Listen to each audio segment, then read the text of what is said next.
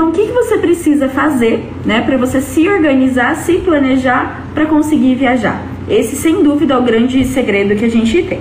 Então, vamos lá. É, o que move muitas vezes as pessoas, né, é, elas olham um destino e elas pensam em viajar olhando somente o destino. Ah, eu gostei, vamos supor, vamos pegar um exemplo aqui, né? Ah, eu tenho um sonho muito legal, um sonho, né, de conhecer Cancún. Exemplo. Eu quero viajar, quero ir para Cancún de qualquer jeito.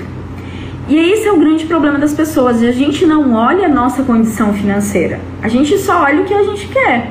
Então, eu quero viajar para o Rio, eu quero viajar para o Nordeste, eu quero viajar, viajar para o exterior, mas eu não levo em consideração é, o que o meu bolso permite viajar. Então, esse é o grande diferencial, né? Quando a gente começa a trabalhar com planejamento financeiro para uma viagem, primeira coisa que a gente precisa olhar, o quanto que o meu dinheiro me permite